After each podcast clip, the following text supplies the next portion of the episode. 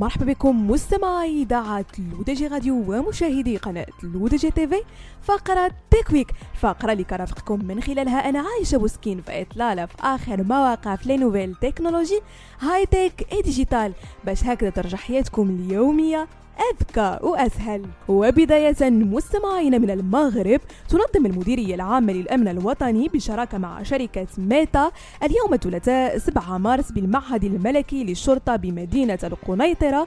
يوما دراسيا لتقديم آلية طفل مختفي المتعلقة بالإنذار والبحث عن الأطفال المختفين والمصرح بغيابهم في ظروف مشكوك فيها. وكانت المديرية العامة للأمن الوطني قد دخلت في شراكة مع مؤسسة ميتا بهدف إدماج الإمكانيات التواصلية المتقدمة التي تتيحها شبكات التواصل الاجتماعي ضمن مجهودات البحث عن الأطفال المختفين وذلك بالشكل الذي يحاكي بعض جوانب عمل آلية أمبر أليرت الأمريكية المتواجدة على فيسبوك وخاصة بنشر وتعميم إنذارات التبليغ والبحث عن الأطفال المفقودين ضمن نطاقات جغرافية وزمنية محددة. وتشمل فقرات هذا اليوم الدراسي أيضا تقديم مجموعة من الشروحات والعروض التفصيلية حول الآلية الجديدة للإنذار حول الأطفال المختفين خصوصا ارتباطها بمسطرة البحث القضائية التي تجريها مصالح الأمن وتشرف عليها النيابات العامة المختصة ومدى مطابقتها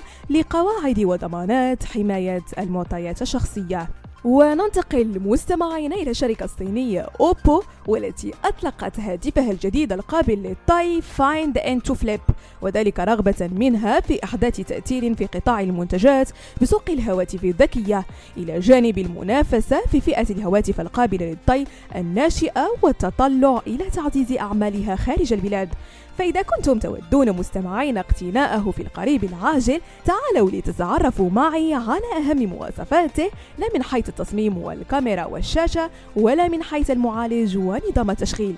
فيما يتعلق بتصميم الهاتف فهو يتميز بتصميم متطور وعصري يتضمن شاشة ذات طيات تجعل استخدام الهاتف أكثر سهولة وراحة في الحمل والاستخدام ويبلغ وزنه 191 جرام مما يجعله خفيف الوزن ومناسب للاستخدام اليومي. أما الشاشة مستمعينا فتتميز بدقة بلاستوكا ونسبة استحواذ على الواجهة الأمامية بنسبة 87.5% مما يجعل من السهل العمل على الهاتف والتحكم فيه بكل سهولة.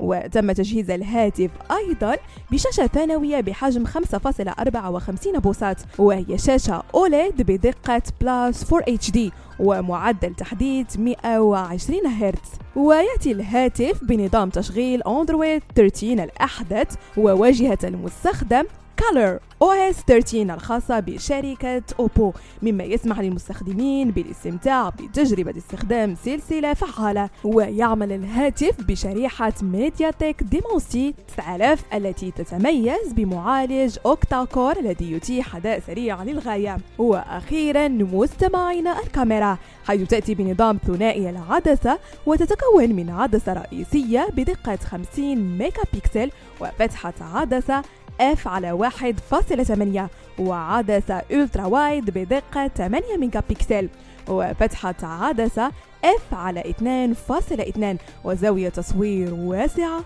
تصل إلى 112 درجة. بهذا مستمعينا كنكون وصلنا لنهاية فقرة تيك نضرب لكم موعد la semaine prochaine. هادشي كامل على تيليراديوكم الرقمية لو دي جي راديو وكذلك على قناتكم لو دي جي تي في.